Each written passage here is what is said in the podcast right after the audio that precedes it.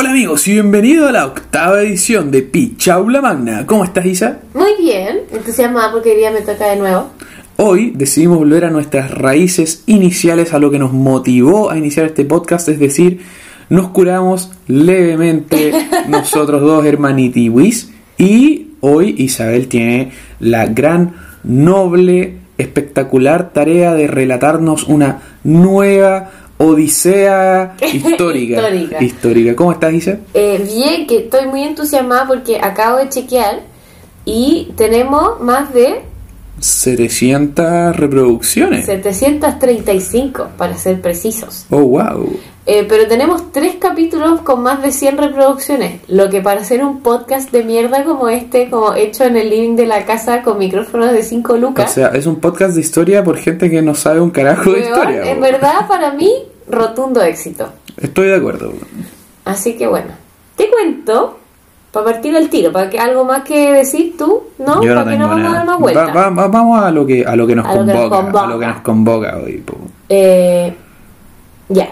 Yo hoy día me, me di cuenta, estaba haciendo un análisis y quería hacer un tema como. Quería hacer historia de Chile, ¿ya? Porque no habíamos hecho hace tiempo y es interesante y todo, pero después me di cuenta que aquí, para variar, estábamos dejando fuera a quién? A las mujeres Ya. como todo en la historia del mundo. Y me di cuenta que no habíamos hecho ni un capítulo de que involucrara en algún rol protagónico a una mujer, Es verdad. Es verdad. excepto a la doctora Polo, pero eso no es real en el capítulo, eso era el nombre, ¿cachai? Ya. Entonces decidí hacerlo de una mujer. Y me puse, me puse a buscar muchos y encontré una que me llamó la atención, que es bien famosilla, pero yo la encontré súper interesante. ¿Alguna idea de quién puede ser? Juana de Arco. ¡Sí! ¿Cómo supiste? Porque es indudablemente la mejor protagonista del Age of Empires 2. Ah, weón, no te puedo creer. Yo pensé que me iba a decir cualquier cosa. Bueno, sí, vos. La verdad es que tenía ganas de hacer un capítulo de Juana de ¿En Arco serio? también. Sí, Te pero cagué, weón. me cagaste Te feo. cagué weón. porque yo, yo lo cogí ayer. O en verdad, ayer. Hasta antes de ayer iba a ser otra persona. Y ayer lo cambié. Así que voy a hacer lo de Juana de Arco. Lo siento mucho. Podía hacer un spin-off igual si quería. Un spin-off de otro, otro aventuras alternativas de Juana de Arco. bueno, yo voy a contarte hoy día entonces de la Madame, Mademoiselle, de hecho, Juana de Arco. Le Champigné Juan de Arco. Yo voy a pedir de antemano Que evite mi perdón francés. por, por la masacre a este idioma que voy a hacer, porque en realidad no hay otra palabra. Pero, weón, yo te juro que tengo facilidad para los idiomas, pero el francés es una weá que escapa de mí, así Yo- que voy a leer las weas así tal cual. Yo me considero un francés por... No, no sé si instinto es la palabra, pero so- soy el peor francés del mundo. Onda, como que en mi mente, en mi mente soy capaz de hablar francés, pero en la práctica, Mi lengua pero, no pero, tanto de pero, esa habilidad. pero ni cagando. Onda, Bueno, como yo que- hice lo que pude y en verdad hay, hay ciudades que abiertamente puse la ciudad X, porque en verdad no fui capaz de leer la wea. Y le puse como en Google Translate, así como pronunciar del eh, francés como al español, escuchar el francés. Y es como, no puedo hacer ni uno de esos No. ruidos, ni uno de esos No, ruidos puede salir amigo, mi no. Así que pico. La Juana de Arco nació en enero de 1412, Ah, recién. recién. ya. Eh, en enero no te digo fecha porque dada la- el momento había poco... El registro civil era más bien poco confiable. Entonces nació en enero en algún momento de 1412 en un pueblo llamado Domremy. Típico pueblo francés. Do, re, mi, fa, sol. ¿ya? Eso pensé yo. Pero filo, me, me perdonan aquí, ya partimos con la masacre. En plena guerra de los 100 años entre Inglaterra y Francia. Ya. ¿Ya? La situación era esta, como para contextualizar un poco. El rey de Francia en esta época era Carlos VI de Francia, no confundir con los Carlos de España, España, sí. otros, o no, no sé, el, el Carlos V como que era papá de todos, como, pero filo. Carlos VI de Francia, quien había pasado de ser apodado Carlos el Bien Amado, igual Es un buen apodo, es un buen apodo. O sea, me Considera- parece- Sobre todo de parte de los franceses, cuyos reyes como que más bien han sido... bien decapitados, Ajá. más que bien amados. Este weón le cambiaron, había sido Carlos el Bien Amado y pasó a ser Carlos el Loco. Y en. Así como hubo algún evento que lo. Hubo múltiples. Múltiples. Múltiples. Ya. Un apodo bien merecido. O sea, se lo ganó. Se lo ganó, tal cual. Se lo ganó como el premio. ¿Por qué? Porque Carlos el Loco estaba absolutamente desquiciado. Estaba chalado el huevón. En verdad estaba brotado. Ya. Múltiples eventos que describen brotes de distintos niveles de gravedad, pero hay uno que es como el que se describe con más detalles, en que un momento el weón van como por una por un camino y el weón va en un caballo y se le acerca como una persona con lepra y le dice, Su Majestad, tenga cuidado que se lo quieren cagar sus propios amigos. Y el weón literal se paranoia, pero mal, es mala, así como bad trip, ¿cachai? Como porque se le acercó un huevón de la calle que le dijo como cuidado con los amigos. Claro, pero sobre una- un hueón que ya estaba psicótico, me imagino. Y en esto a uno de los soldados se les cae como una lanza y la, el metal de la lanza de la punta suena contra la armadura del soldado de adelante y este weón snaps, así como se vuelve loco. Empieza a atacar a sus propios aliados. ¿Qué? Cuando el weón eventualmente lo consiguen reducir y, y que entra Al en rey. coma, al rey había matado cinco weones. ¿Qué? Cinco soldados de su propio Pero weón, ¿qué, qué, qué, qué- Guay. qué era este rey, weón? Era como Hulk. Onda, sé, como que se calentaba, dejaba la cagada. Es que yo me imagino que igual no debe haber sido fácil decidir cómo, bueno, reduzcamos al rey. Ya. Sí, en esos, tiempos, en esos tiempos no había como a los veridol tampoco, chavo. Entonces estaba absolutamente brotado este weón y después de ese episodio de la lanza y todo ese show, como que el weón sigue siendo rey en el papel, pero obviamente no era rey en la práctica. Ya. El poder se lo estaban peleando, como siempre en la historia medieval, entre dos facciones. Por un lado estaba el hermano del rey, llamado Ya. Luis, duque de Orleans. ¿Ya? Uh, la la. Uh, la, mademoiselle. Que eh, lideraba una facción que se llama la, fac- la facción de Armagnac. ¿Ya? Ok. Y por el otro lado estaba el primo del rey, un hueón que yo como que tengo su nombre registrado en alguna parte de mi cerebro, pero no, no sé más información que era un hueón llamado Juan Sin Miedo.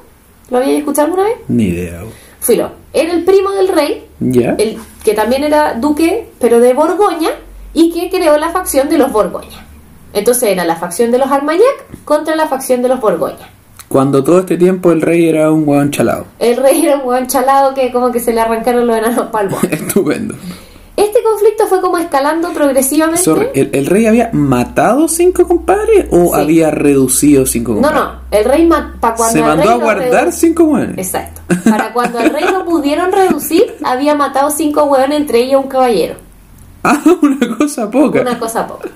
La cuestión es que este conflicto entre los Armagnac y los Borgoña fue como creciendo, creciendo, creciendo. Y hay un hueveo tipo Game of Thrones, así como la, hueva- la señora del rey, o sea, la reina y la mamá del tío que está con el metía con el primo. Un hueveo, pero así como de teleserie venezolana. Ya, estoy enamorado de tu madre y de tu abuela. Ya, perfecto. tiempo. Hasta que eventualmente esta hueá revienta en una guerra civil. Ya, Evidentemente, 1400. ish, 1400 ish. Ya, ¿primera mitad o segunda mitad? Primera. Ya, dale. Para este entonces, eh, los ingleses, ávidas, perras, sedientas, dijeron, este es mi momento, y obvio que se metieron weón, a invadir toda la weá porque Francia estaba como dividida en facciones. Ya. Eh, y esos hueones se le calentaron las manos y quedaron al toque así. se les calentó los hijos en 2 por 3 La cuestión es que pasaron una serie de weas de este como secretos y qué sé yo, intrigas de la corte, hasta que eventualmente la esposa de este rey loco, la reina Isabel de Baviera, madre de... De Baviera. Sí. Era alemana la señorita. No sé, no la investigué porque Ya. es irrelevante para nuestra historia, en verdad, pero ella tuvo cinco hijos hombres, cinco herederos posibles del trono de Francia, de los cuales cuatro habían muerto. Very good. Very good. Quedaba uno, ¿ya? Ya. Ese uno se lo acusó de haberse mandado una cagada y haber matado a un weón que no se sabe, nunca se supo si lo hizo o no lo hizo, pero se lo acusó. No Y como la- el rey, po. No como el rey, claro. Y la Isabel de Baviera se da vuelta a la chaqueta y decide aliarse con los Borgoña, que a su vez se habían aliado con los ingleses. ¿Ya? Para No. desheredar, te voy a hacer un, un hice un micro resumen después. Ya. Para desheredar, decide desheredar, digamos, el, el del, del reinado, o sea, del trono, perdón, a su hijo, Carlos VII, hijo de Carlos VI el Loquito, y ofrecerle en su lugar el trono al rey Enrique V de Inglaterra, El reino de Francia. el reino de Francia. Al rey de Inglaterra. Correcto, porque ese rey de Inglaterra era francés y era como rey de Inglaterra por que le cayó la weá. ¿Ya? Lo que me imagino que le cayó al pueblo francés de una manera espectacular, pues no podían esperar. con ansias, con ansia que llegara este rey inglés. La weá es que el rey inglés que se suponía que iba a heredar el trono cuando muriera el rey loco, el Enrique V, tenía un trabajo, que era morirse después que el Enrique V. O sea que, perdón, él, Enrique V, tenía un trabajo que era morirse después que el rey de Francia, que tenía 20 años más que él y estaba loco. ya. No lo consiguió. Se murió a los 35 años, caput, Chao. de la nada. Dos meses después muere Le dio, Francia. le dio muerte. Le- dos días después. Dos meses. dos ah, meses. dos meses. Ah, ya. Y Bueno, entonces, dos meses. Dos después. meses. Y pasa a ser entonces heredero del trono el Enrique VI. Entonces la cosa está así. Todo este enredo está así. En el sur de Francia está casi todo manejado por los Armagnac, quienes respaldaban a Carlos VII, hijo efectivamente del rey loco, ¿no es cierto? Heredero real, comillas. Al trono francés. Y el norte de Francia estaba dividido entre territorio conquistado por los ingleses y territorio conquistado por los Borgoña, ambos que apoyaban al Enrique VI, rey de Inglaterra. Ya, o sea, hay- hay- déjame a ver si es que lo entendí. Hay tres facciones acá. Dos facciones y los ingleses. Ya, sí, ok, dale. Los ingleses que tienen una mitad del norte, Ujú. repartida con la otra mitad del norte, que la tienen los hueones que apoyan al. Al rey inglés, pues están aliados. Ah, los, los amigos del norte son aliados. Sí, pues. Ya, perfecto. Los Y en, del el, norte son aliados, y en el ingleses y los sur. Borgoña. Y en el sur están. Los Armagnac, que son los que están a favor de la realeza francesa, como Ya, tal. dale. Los Borgoña querían poner un inglés en el trono. Ya, perfecto. ¿Cachai? Ya. Entonces están en el norte, ingleses y Borgoña, ambos a favor de Enrique VI. Amiguis, de amiguis. Inglaterra, amiguis entre ellos. Ya. En el sur, los Armagnac a favor de Carlos VII, que era el Hijo del hueón chalao. hijo del hueón chalao que había sido desheredado. Estupendo, ¿ya? Esa es la situación. Mientras está ocurriendo esto, que da origen a la guerra de los 100 años, o sea, no da origen, pero es en el escenario en el que ocurre la guerra de los 100 años, en alguna parte de la campiña francesa nace esta chiquilla llamada Juana de Arco. ¿Ya? De una familia campesina, pero acomodada. Ah, ok. Tenían más de cinco chanchos. po. Claro, por ejemplo, era como Heller, ¿cachai? Tenía Ya, como la- eh, campiñas de vacas, no. El papá de la Juana de Arco trabajaba en una weá estatal, como que eh, recolectaba impuestos o algo por el estilo, entonces les iba bien dentro de, se pretendían morir a los 40 más o menos. Ah, wow. La cuestión es que la Juana, a pesar de ser de esta familia como acomodada, igual era campesina y por lo tanto analfabeta, obvio. ya. Yo iba a tirar una talla respecto a que sabían leer, pero después me acordé que ni cagando sabían leer. No, en que- verdad nadie sabía leer. Y se ¿Y dedicaba... cachai lo que de no saber leer en Francia, weón? Como que agua tiene todas las letras menos la que se pronuncia, weón. Como que, ¿qué weón? No sabéis leer, cagaste, po, weón. O quizás no, weón. Quizás todo lo Es contrario. mucho mejor, Es mucho más fácil no saber leer que saber leer, pues, weón. Si saber leer ese idioma es como, en verdad, es saber, es saber leer habilidad por tres. O sea, nivel 3 de habilidad, ¿cachai? Bueno, la weá es que esta- era mina una campesina analfabeta X, Ya, ¿ya? Que se dedicaba primordialmente a trabajar el campo de su familia. ya, ¿ya? Y a como a hacer lana, hilvanar, ¿ya? Eh, aunque era conocida en el pueblo por ser como especialmente devota. Ella era como en verdad como creyente, así como hasta el cora. Wow. Al punto que una vez la tuvieron que sacar de un, eh, de un confesionario porque se demoró demasiado. Estuvo tanto rato, Estuvo demasiado rato metida en el confesionario. la tuvieron que sacar.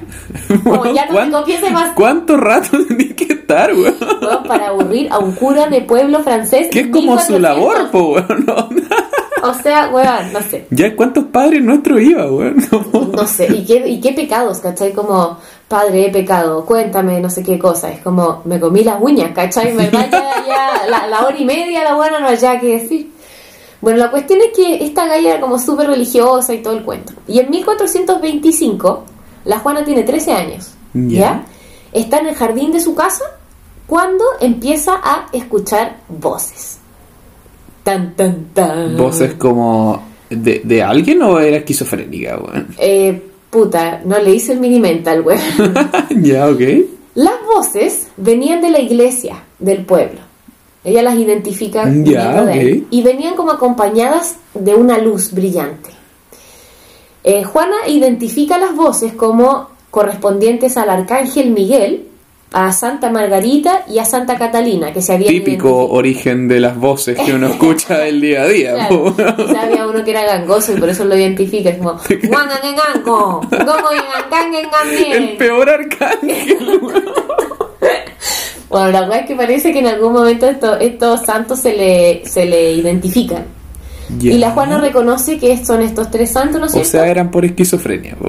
Eh, mira, dejemos eso con un pin para el final, porque escuché un weón que hace una postura súper razonable respecto a eso que te la quiero comentar cuando terminemos el capítulo. ok. Que venían, ¿no es cierto?, estos weones a darle como una misión a la Juana. ¿Ya? Ya. La Juana tenía que expulsar a los ingleses de Francia, ¿ya? Ya. Y llevar al delfín, que era el título del príncipe no coronado francés, así se le decía. Delfín. delfín, como un delfín. Como un delfín hasta el fin. Delfín. Ya, ok, dale. El. Eh, al delfín Carlos ¡Uh, la, la! ¡Uh, la, la! Ah, y aquí voy a leer lo textual Reims. No sé cómo lo puse de nuevo y la weá decía ¡Oh! oh", Una, te juro que eso lo veo. Filo, pero Reims, que era esta ciudad donde se coronaban los reyes. Entonces estaba en control de los Borgoña.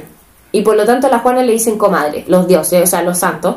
Le dicen, tú tenéis que sacar a los ingleses de Francia, agarrar a este weón del Carlos VII llevártelo a Reims y que lo coronen para que sea el rey legítimo de Francia. ¿Ya? Misión aceptada, po. Obvio, po. Eh, otra versión dice que en la primera visión que ella tuvo, estos como santos y arcángeles se le, le dijeron que llevara una vida como devota y que tuvo otra visión en la que se le apareció Diosito mismo, El dios. que le dijo esta misión de los ingleses, de echar a los ingleses. Anda tú a saber. Oye, ¿y, y Dios la, la tenía contra los ingleses entonces, po? Eh, aparentemente, o por algún motivo no le gustaba. ¿Por algún motivo, po?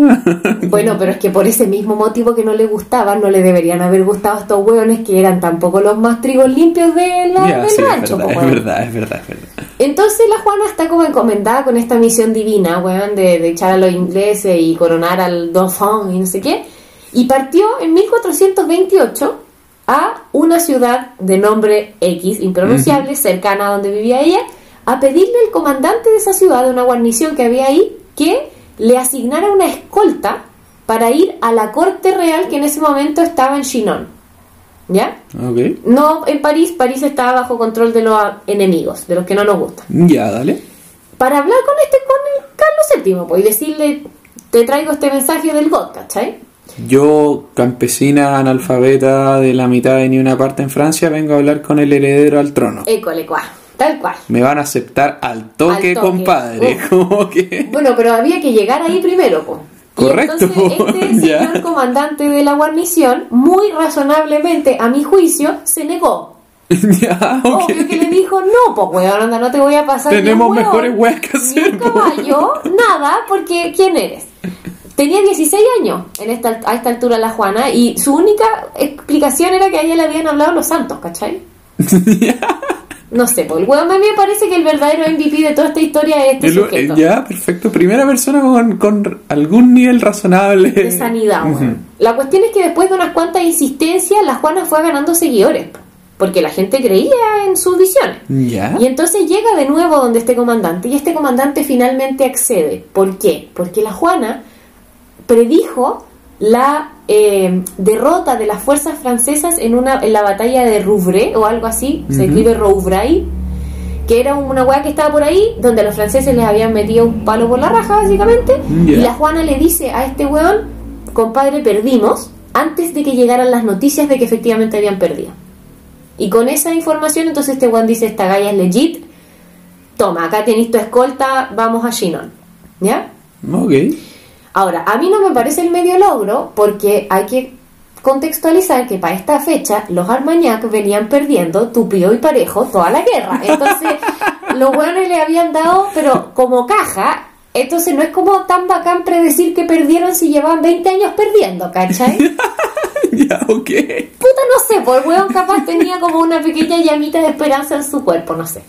El tema es que la Juana parte a Shinon, ¿ya? Yo estoy asumiendo que eso se pronuncia así. Me corrigen, por favor. Por favor, sección Federico Ratones, este es su momento. Uf. Este es su momento de actuar. Y la Juana parte entonces, pero no vestida así nomás, de plebeya, obvio que no. Sino que decide disfrazarse de hombre. ¿Para qué? Me parece fair cuidar su castidad. Ok, perfecto. Considerando que le había hablado el diosito hace unos años atrás. Y como que a la hueona iba a ir rodeada de soldados en un territorio. El pueblo de la Juana estaba rodeado de territorio Borgoña, a pesar de que ellos eran leales a los Armañac. Entonces Ah, ella ya, tenía que pasar por todo el territorio enemigo para después llegar al territorio amigo, donde estaba 100% del tiempo rodeada por hombres. Ya, ok. Disfrácese de hombre, Disfrácese señorita. de la hombre. entendemos, no hay problema. Llegó a Chinon, a donde estaba la corte real en ese momento, en 1429. Y por fin concedió su audiencia con el Carlos VII, po, con el Dauphin. ya, perfecto. Imagínate, Igual sabe que le decían delfín, weón. así es el título. Ah, hola, soy el delfín de El Francia. delfín de Francia, sí, po. El hijo del rey que iba a ¿Qué heredar el título es ese, se weón? llama. Malísimo. Sí, po. Sí, no, sí, ese es como... Y se mantiene mucho después. O sea, para siempre, de hecho. Eh, hasta que cae la monarquía. Ya, perfecto. La cuestión es que imagínate la impresión de la corte cuando ven aparecer una pendeja de 16 años que había viajado cientos de kilómetros Disfrazada de varón. disfrazada de hombre para darle al Dauphin una, un mensaje de Dios. O sea, convengamos que todos se fueron de culo. No, ya, dale. Obviamente al principio el Carlos VII miró a la Juana vestida de hombre y dijo, amiga, vete a tu casa, ¿cachai? Tómate tus remedios. Pero hay que considerar, esto es relevante, que en 1400 todos estaban convencidos de que efectivamente los santos y los ángeles y Dios le hablaban a las personas. Por lo tanto, que ella viniera con sus visiones no era una locura. Ah, era como que bueno que llegó el- la persona a la que le hablaron los santos. Exacto, era frecuente incluso que, que gente refiriera que le hablaban los santos y, y Dios y los ángeles. Entonces, era súper posible. El problema no, nadie ponía en duda de que sus visiones hubieran sido visiones. La parte difícil era que si las visiones de la Juana eran falsas, eran como hechas por no Dios, entonces al aceptarla, Carlos estaba literalmente dejando entrar al diablo a la corte, porque si no eran de Dios, eran del diablo. Obvio. Obvio. Por el otro lado, si efectivamente eran eh, enviadas por Dios sus visiones Ujú. y Carlos la rechazaba, Está rechazando la voluntad la divina. voluntad po. de Dios. Exacto. Aparte, todo esto con el riesgo inminente de parecer Medio cacho, po. weón, atroz. Y, Y, y de esto. estos deben haber llegado unos 5 o 6 hueones al día, po. No, no, no, no sé si tanto, pero no era la primera ella que llegaba al menos. Ya, Y todo esto con- como preocupándonos del riesgo de no parecer un completo imbécil, ¿cachai? Porque, porque igual sí. claro, ya.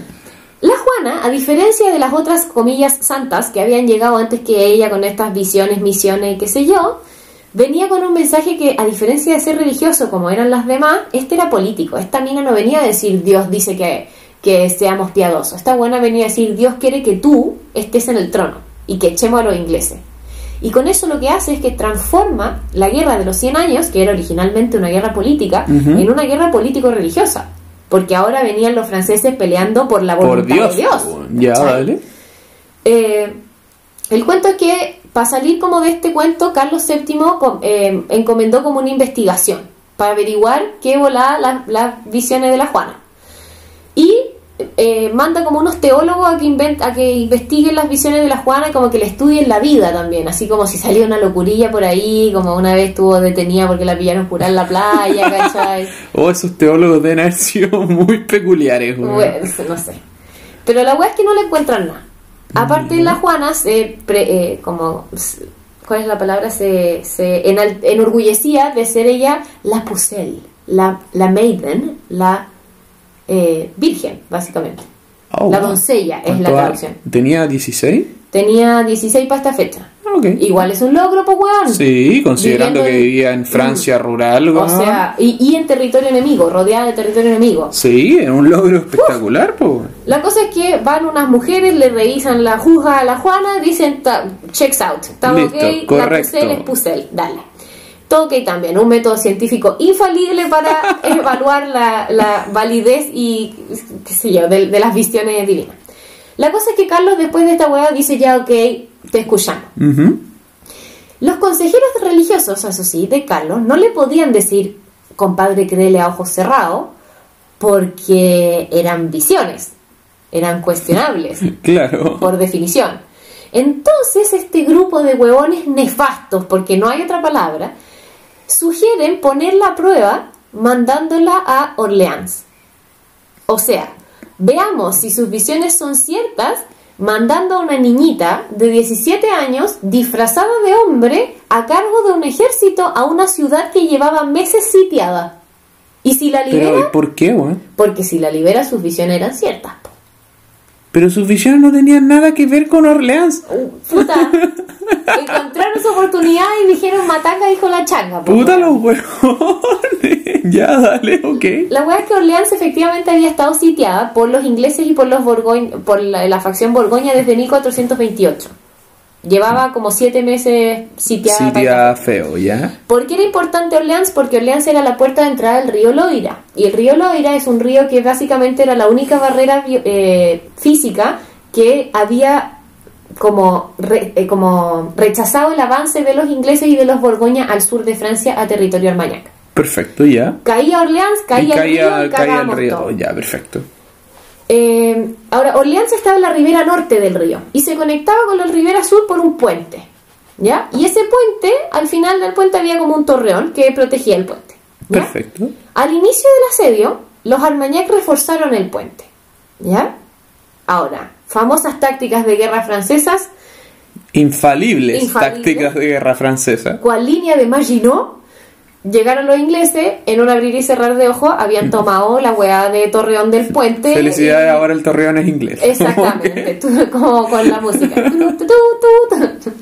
no, esa hay que borrarlo porque es la incorrecta. Estaba cantando la marsellesa y quería contar la otra. Era el tu, tu, tu, tu, tu, tu, Bueno, la weá... No lo vamos a borrar, sorry. No, sí lo vamos a borrar. La weá es que reforzaron el Torreón, no sirvió para nada, en un asedio más bien breve. Estaba en manos inglesas. ok. ¿Cómo te puedes imaginar? Entonces los Armagnac dijeron, estamos hasta el loli, vamos a tener que volar esta hueá de puente porque si no, los ingleses tienen literal acceso directo. Directo al territorio, ya. Y revientan el puente, pero dejan así a la ciudad aislada. Genial. Gran táctica. El ejército de la Juana, con la que la mandan desde Chinon a Orleans a ayudar a los sitiados de Orleans, estaba no solamente compuesto por soldados, sino también por curas. que son una ayuda espectacular durante la guerra, po. Sí lo son, fíjate, ¿Ah, cuando sí? la gente cree genuinamente que si está el cura, Dios está de tu lado y por tanto tú vas a ganar. Ya, pero el otro lado también tenía curas, po. Bueno, pero cada uno le reza a sus propios santos, pues weón. ya, ok, dale. Y estos curas llevaban como el estandarte de la Juana, ¿cachai? Que era como súper reconocible. Como era una hueá blanca con la flor de lis y con los nombres de Jesús y María y no sé qué. Eh, pero principalmente lo que llevaba este ejército eran provisiones para Orleans. Mm, Ya, ok. ¿ya? Que podían ser ingresadas por ferries. En el fondo se podían subir de a poco las cosas como a, unos a unas barcazas, cruzarlas para el río y llevarlas a Orleans por el otro lado. El problema fue que cuando llegaron, el viento estaba en la dirección incorrecta. Y se halla la Juana al frente de los barquitos, bueno, rodeada por un lado por el río y por el otro lado por los ingleses que se venían acercando. Y en un cambio de, de viento eh, Divino, milagroso, divino. estos hueones se suben a los barquitos, cambia el viento y pueden cruzar. Qué espectacular. Pero en un abrir y cerrar de ojos cambia el viento. Indudablemente por la influencia divina de Juana de Arco. Obvio. La hueá es que llegan al otro lado sanos y salvos, entregan las provisiones, qué sé yo, y la gente recibe a la Juana como que era una santa, pues weón, porque imagínate que, Pregunta, ¿Juana seguía disfrazada de varón? correcto, pero todo el mundo sabe que es mujer, solo ella se cortó el pelo y vestía armadura. Ya, ok. Pero nada, no era como que, oh, es un hombre o será Ya, no es, Juan de Arco. No, claro. No era como su identidad de drag queen, ¿cachai? Eh, la gente recibe a la Juana como con bombo y platillo, po, weón. porque esta mina que no solo traía comida, sino que aparte es como la, la pucelle de no sé qué chucha, viene con la... Ha tenido visiones divinas y nos trae la voluntad de Dios Era- y provisiones. po, Exactamente, era ya. la voluntad de Dios hecha persona, ¿cachai? La recibieron los comandantes, pero la Juana se vio rápidamente frustrada. ¿Por qué? Porque los comandantes no estaban ni por ahí con recibir órdenes de una niñita de 17 años que decía que le habían hablado los santos. Mira, no, no quiero sonar pesado, pero como que igual le, le doy algo de razón a los comandantes, po. A mí me parecen súper razonables. Pero la Juana en sus, en sus visiones era ella la que lideraba el ejército para sacar a los ingleses. Entonces este bomber como... Ella quería ir ahí primera con la espada, pues, ¿cachai? Ya, dale. Las tácticas normales de asedio sugerían que era lo que estaban haciendo, que se tomaran como de a poquito ciertos fuertes, ¿cachai? Y la idea era que la Juana fuera como una mascota. Ya, como Que me voy a parar subiera- una vez ganemos o perdamos la weá, animar los ánimos, po. que la Juana subiera la moral. Eso querían hacer los comandantes. Ahora la Juana tenía otra apreciación de la situación. ¿Ya? Ella no estaba tan de acuerdo con este plan de ser la mascota y su plan era básicamente este. Es un poco complicado, ¿ya? Pero trata como de seguirme. Nos tiramos de cabeza, full frontal, ya. a la guarnición más fortificada de todas. Ok. De ya. una. Ya. Para eso somos los favoritos de Dios, po. Ay, con la voluntad divina vamos a derrotar a este fortificación brígida inglesa, po. O sea, ¿tú te puedes imaginar lo que deben haber sido como los comandantes que sí sabían efectivamente de táctica Como- militar? Como, ¿qué te pasa, weón? No, y como, oh, de cabeza. Así como. De cabeza. Bueno, nos vamos, y, y no de cabeza a cualquier parte, al, al torreón más fortificado de todos. Ahí, ese era el blanco. Pero obvio que le iban a ignorar, pues entonces, po, como que. Bueno, no la ignoran del todo porque como la gente apoyaba a la Juana, y todos creían que era esta santa, casi como qué sé yo, entonces los comandantes deciden atacar un torreón como más débil. Como para quitar la presión, ¿cachai? Sin avisarle a la loca de mierda de la Juana, porque temían que cuando la Juana supiera se iba a tirar de cabeza a la batalla y obviamente, dicho y hecho, se fueron Sí. sin avisarle a la Juana, se enteró la Juana y, partió mi comadre cabeza, corriendo de cabeza a la batalla. Con la mitad del pueblo de civiles, me imagino, detrás, po, Claro, una no, eso lo hace después, fuera el huevo. Ah, ya, ok. Pero la cuestión es que esta tipa corre no para pelear, sino con su estandarte sagrado, ¿cachai? Como eh, iluminado por Dios, para inspirar a los soldados y, contra todo pronóstico, ganan. Uh, la, la. Primera batalla que ganan los Armañac en años. Y todo con el apoyo de, de Juana de Arco, por supuesto.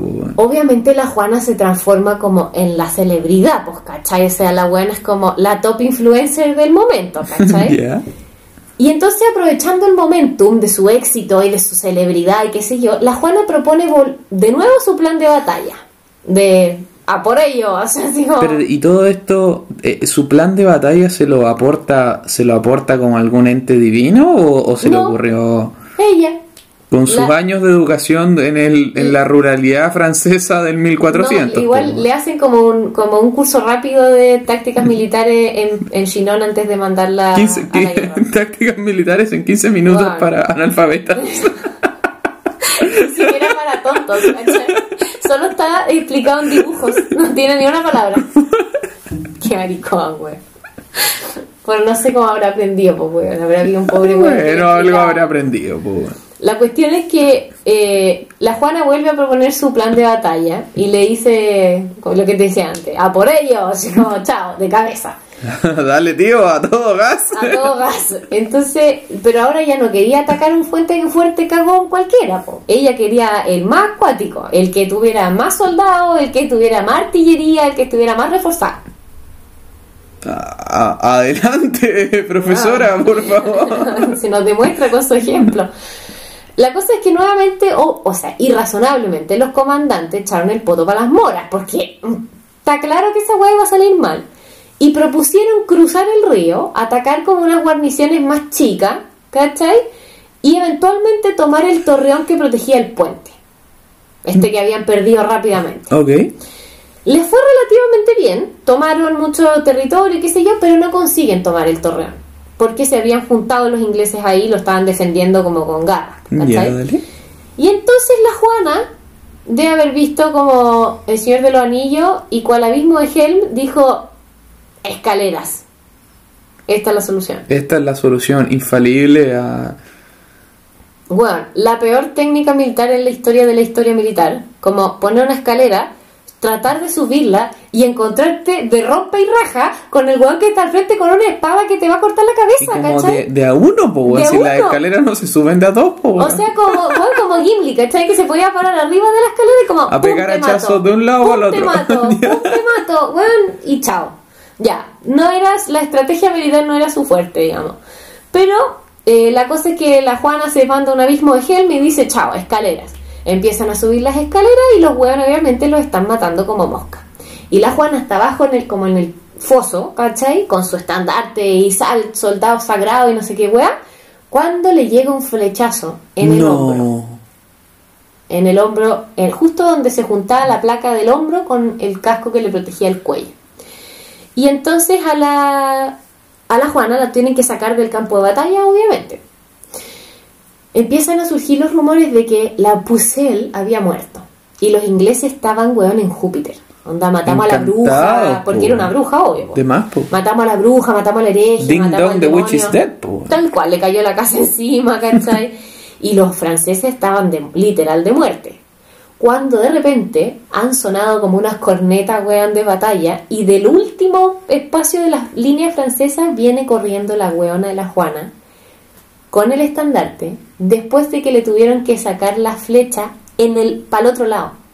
Ah, los hueones enfermos. O sea, la flecha se le incrustó en el hombro y era como una herida de, de solo muscular, pero no se la podían sacar por donde había entrado, entonces tuvieron que enterrársela para el otro lado. Ah, o sea, salió por la espalda. Salió por la espalda, se la sacaron, no salió. Qué locura, weón. Y la buena con esa herida agarra la bandera y parte de nuevo. Obviamente que los franceses quedaron Fascinado. fascinados con esta weá. Y es como que les pegaron una chupilca el diablo y están todos en Júpiter, ¿cachai? Y ya listo. Y consiguen ganar la cagada de Torreón. Eventualmente. La cosa es que el resto de los ingleses con los Borgoña también, cuando ven el ejército, eh, los que quedaban, digamos, cuando ven el ejército de la Juana y que la Juana eh, viene como casi como en verdad protegida por Dios, apretan cachetes sin siquiera pelear. Ah, corta, chao, saludines. Huyen. Huyen. ya, ok. Y entonces la Juana consiguió terminar en cuatro días un asedio que había durado siete años. meses. Siete meses. ¿Cachai? Brígida. Oye, espectacular, Juana de. Arco. Tremendo rendimiento. po. Tremendo rendimiento. Y claro, en la práctica no, porque no es que ella haya ido como con sus propias manos a matar gente, porque eso obviamente era pecado. Pero ella sí instaba, ¿cachai? Que no era pecado. Que no era pecado. Ya. Y entonces el avance, eh, con esto los Armagnac empiezan a ganar territorio y, y llegan eventualmente a Reims, donde el Carlos VII por fin, después de todo este hueveo, ¿Y dónde está este weón todo este rato? en su casa, sin Como- mover la raja. Ah, perfecto, ya. instalado, tomando tecito, comiendo queso. Y la Juana de Arco con el hombro hecho callampa, así como. Y todos que- sus, todos sus nobles, todos sus generales, todos muertos. Y él ahí como, "Mm, qué rico está este- esta agüita. Qué bueno el champiñón. Exactamente, exactamente. Omelette du fromage. La cosa es que eventualmente el Carlos VII, como toman Reims, se puede coronar. Después de todo este hueveo de la vida, weón, le pueden poner la callampa corona corona, y ahora es rey legítimo de Francia. Y la Juana de Arco como que se entusiasma, se engolosinó con esto de las victorias, Ujú. ¿cachai? Y entonces le dice al rey, le dice, compadre, ¿y qué, ¿y qué tal si tomamos París? Que estaba en manos de los enemigos, de los Borgoña. Viejo, calma. O sea, calma, por favor. mi comadre estaba un poco entusiasmada, o sea, estaba como hype, ¿cachai? Y entonces el rey le dice, Juana, alinea tus chakras, anda a darte una vuelta al patio, no vamos a ir a tomar París, razonable. Y lo que hace es tratar de firmar una tregua con Felipe de Borgoña, duque de Borgoña, líder de la facción Borgoña. Perfecto. O sea, con los franceses enemigos, no con Enemigo. los ingleses. ya, dale. Felipe de Borgoña firma la tregua para inmediatamente romperla, fortificando la ciudad de París. Un tratado del IRCAI cualquiera. Weón, 40 segundos duró la wea. De hecho, efectivamente, después se describe que Felipe de Borgoña firmó el tratado solo para aplazar el avance de los Armagnac hacia París y el poder refortificar París. Ya, ok. O sea, nunca hubo intención de que esa wea durara. Pero al mismo tiempo él tenía claro que los Armagnac iban a atacar París, po. Claro, pero es que era la capital. po. O sea, sí, pero, pero ninguno de los dos bandos que firmaban la weá tenían ninguna intención de mantener el tratado. A eso es lo que voy, Ah, po. es que creo que la, el- el- la condición era que los Borgoña reconocieran a Carlos como rey. po. Mm, Entonces, en ese Yo contexto- creo que eso se va a demorar algún rato en pasar, ¿eh? Como, Uno- que... como 100 años Sí. que duró la guerra. La weá es que la guerra entonces sigue porque este tratado duró lo que un peo en un canasto. Y el 23 de mayo de 1430, la Juana parte a la ciudad de Campaña, ¿ya? Ya. ayudando con, con la intención, digamos, de ayudar, a, ayudar, no, de ayudar a los ingleses, o sea, ayudar, perdón, a los franceses en campaña en un sitio que estaban teniendo en contra de los ingleses y los borgoñas. O sea, nuevamente estaban los franceses sitiados, Ya, y llegó Juana de Arco a revertir este. exacto, a liberarlos del asedio. Perfecto. Eh, pero la Juana cayó en una emboscada. No. Yes. Y, la, y se tiró, se tiró un cual el gigante de acero me tiro a la luna así. Así como- para Superman. Exacto. Eh, la Juana le dice a sus soldados, cabros, huyen, como mierda puedan, y ella se quedó con un puñado de soldados en la retaguardia como tratando de sostener a los ingleses para que sus soldados pudieran escapar.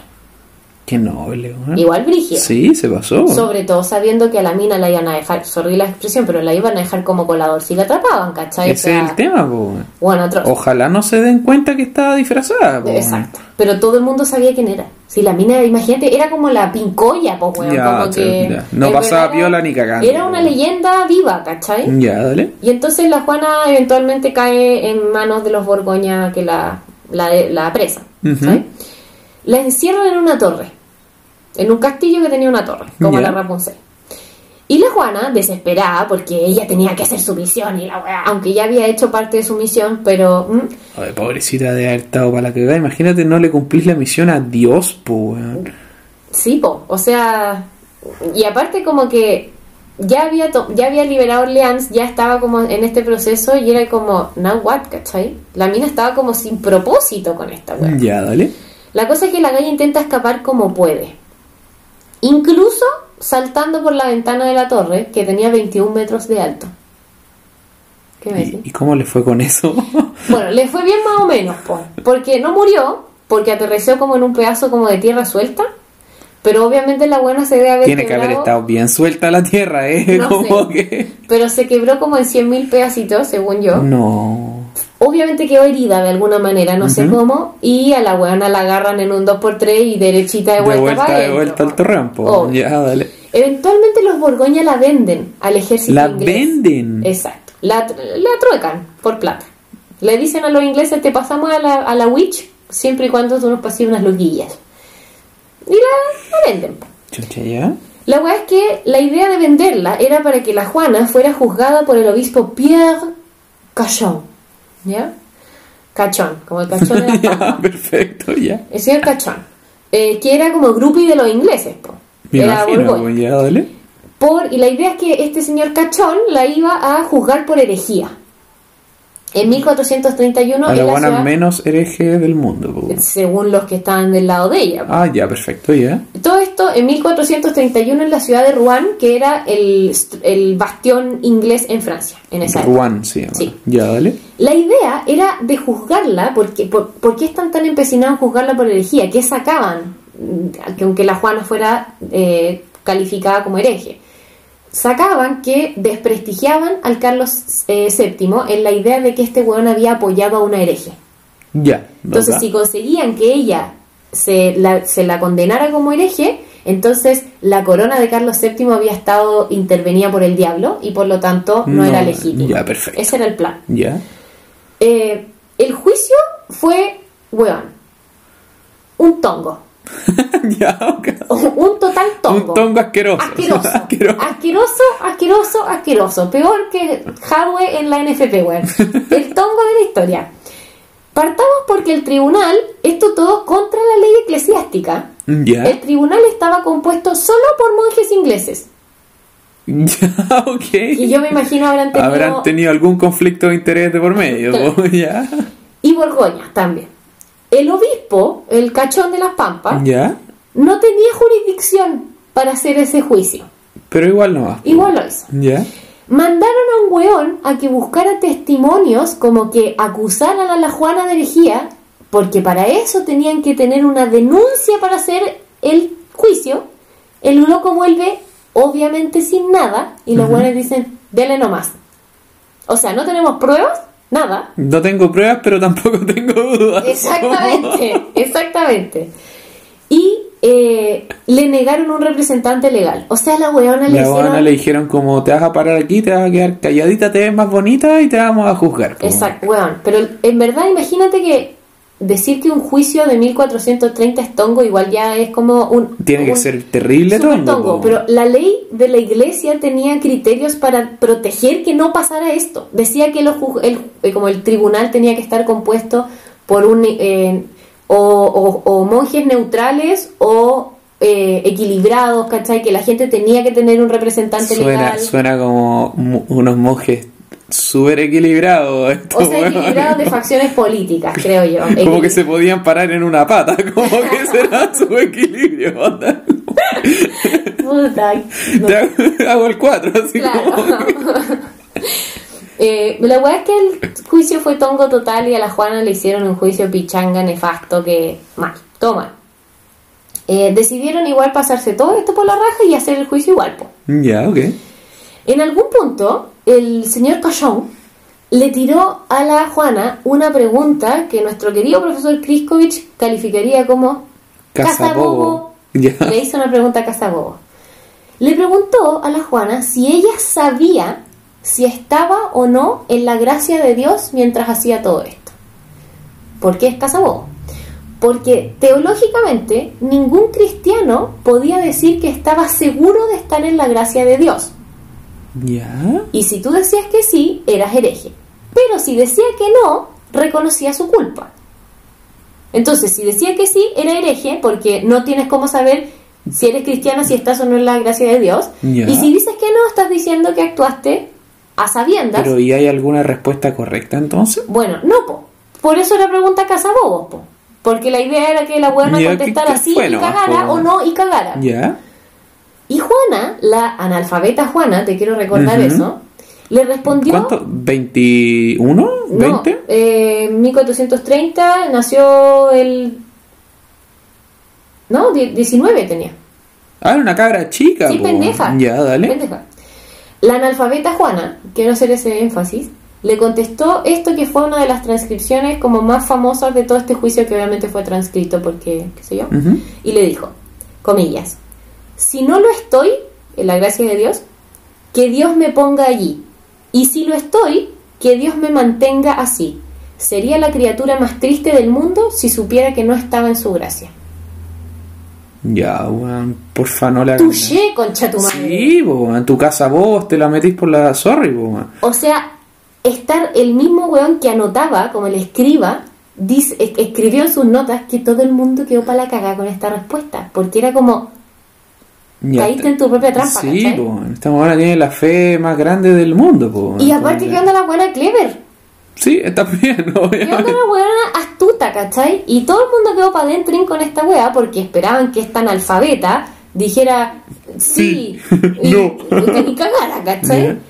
Y entonces durante el juicio pasan un montón de otras cosas, como este tipo de cosas que tratan de que la tratan de que la Juana esté como, eh, por ejemplo, le preguntan por sus visiones. Si ella eh, había visto a los santos que le hablaban. Y era también otra pregunta casabobo porque se supone que teológicamente los santos no tenían forma corpórea. Entonces no se podían ver, sino que eran como una Ah, o luz. sea, o sea, sorry, pero el, lo- el juicio ya como que más allá de que todos los jueces eran ingleses, el cura era inglés, o sea, más encima se la cagaron parejo con las preguntas así olímpicamente, como que no había ni una posibilidad de salir bien de esa weá. Bueno, que- ido al desastre.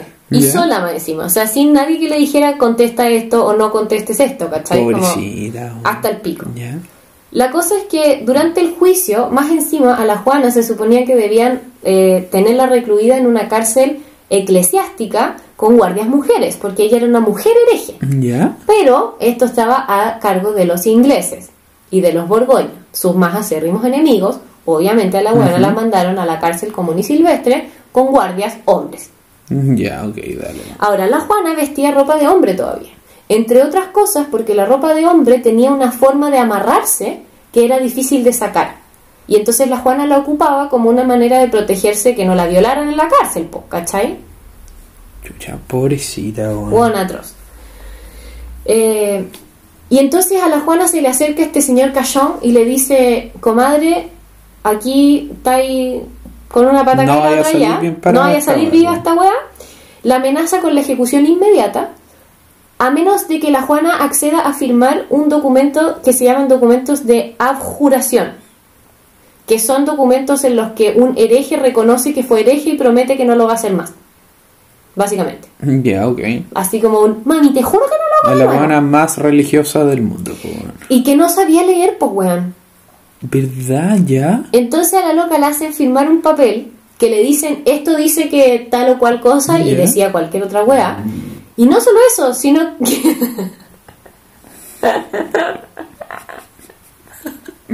Necesito saber si se escucha. Sería espectacular que se escuche.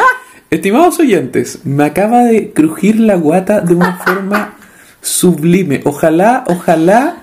Se haya No estoy seguro, no estoy seguro si quiero que lo hayan escuchado o no, pero se pasó como me sonó la guata.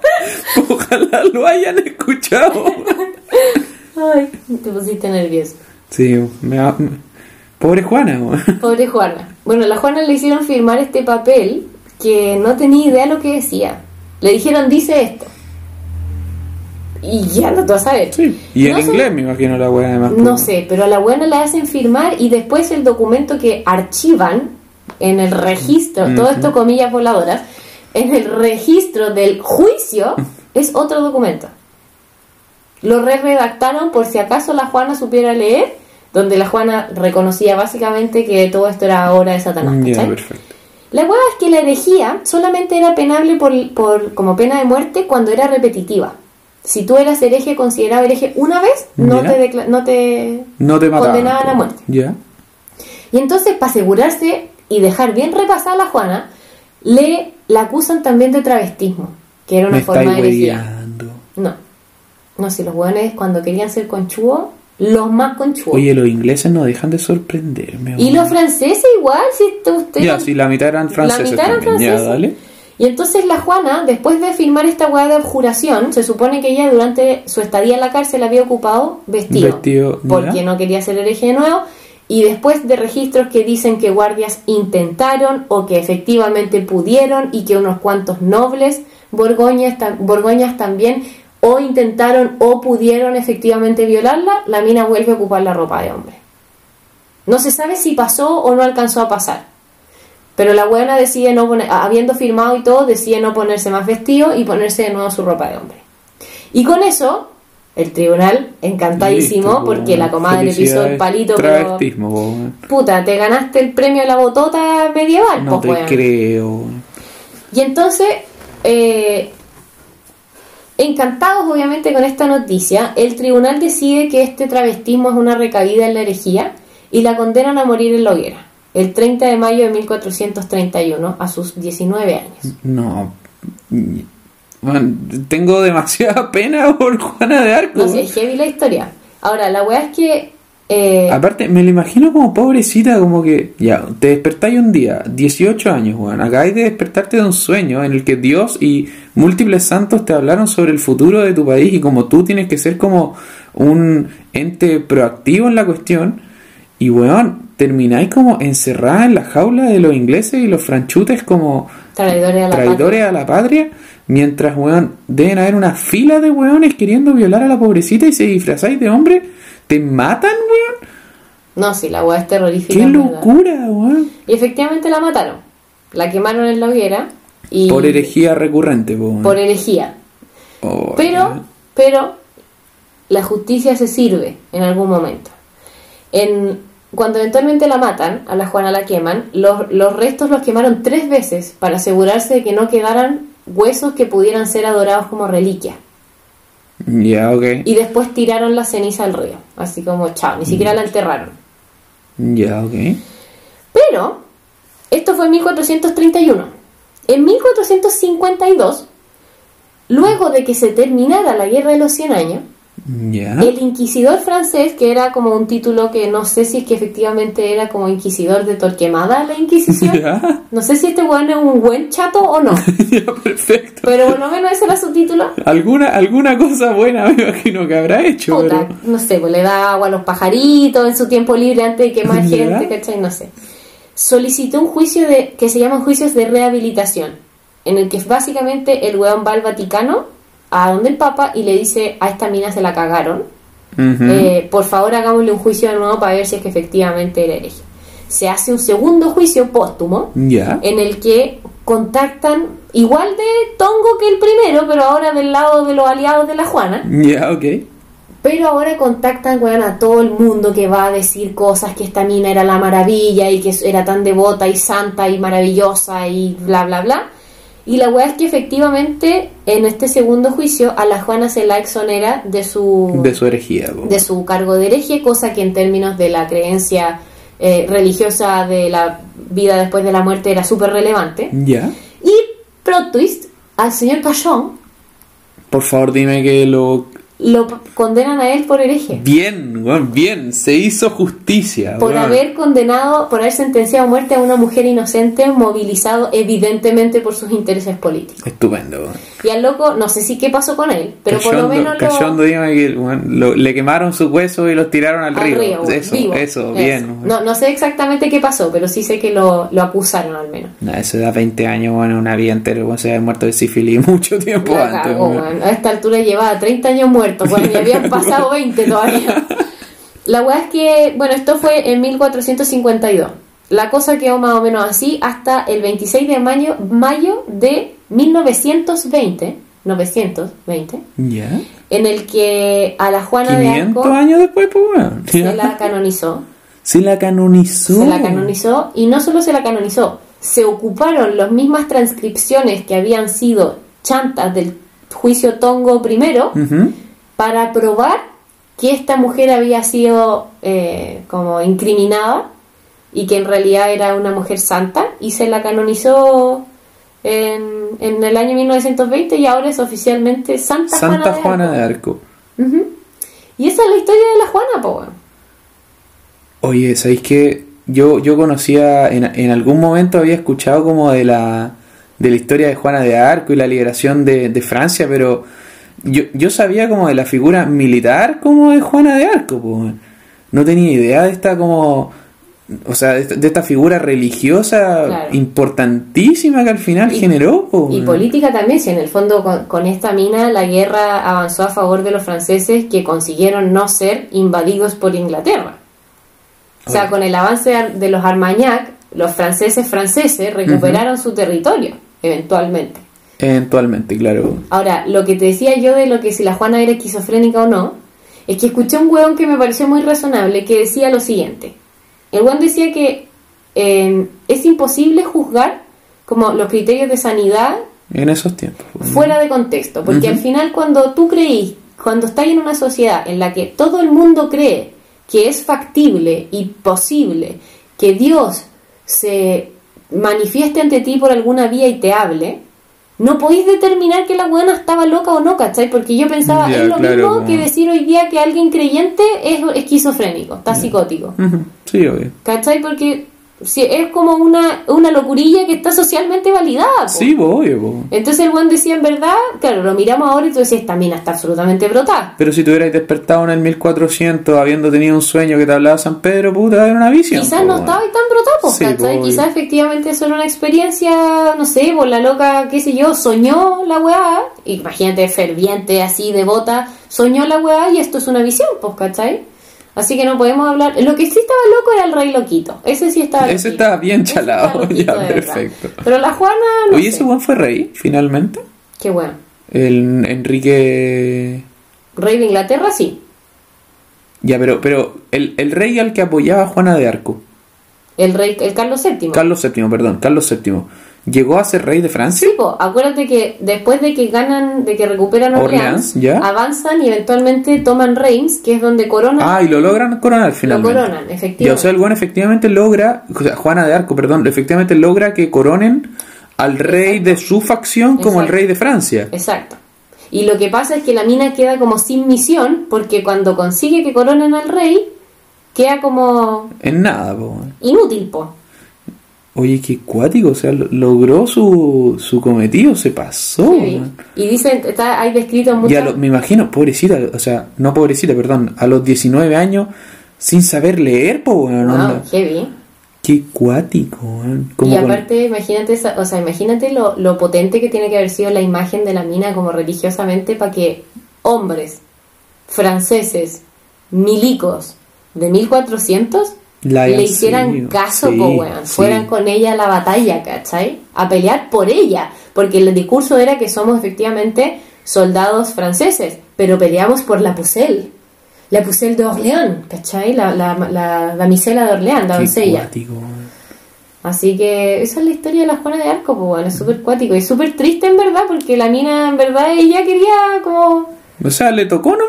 Le el tocó. día, el día que sueña que se estaba cortando la uña, no sabemos No, nada claro, Juana de Arco, se hecho famosa. Bueno, y lo otro que es curioso es que se, se supone que esta weá fue tan como famosa y, y generó tanto revuelo social eh, entre los dos eh, juicios y toda la weá, que la Juana de Arco es una de las personas cuya vida ha sido mejor documentada de toda la Edad Media, mucho más incluso que varios reyes.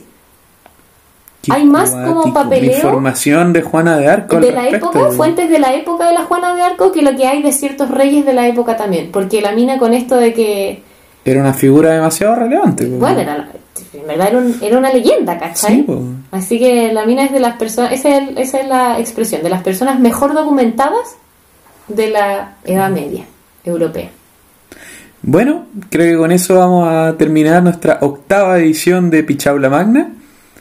Les quiero mandar un abrazo a todos nuestros oyentes. Recuerden que nos pueden mandar sus sugerencias y correcciones a pichablamagna.gmail.com Un abrazo a todos. Bye, gracias por Chaito. escuchar.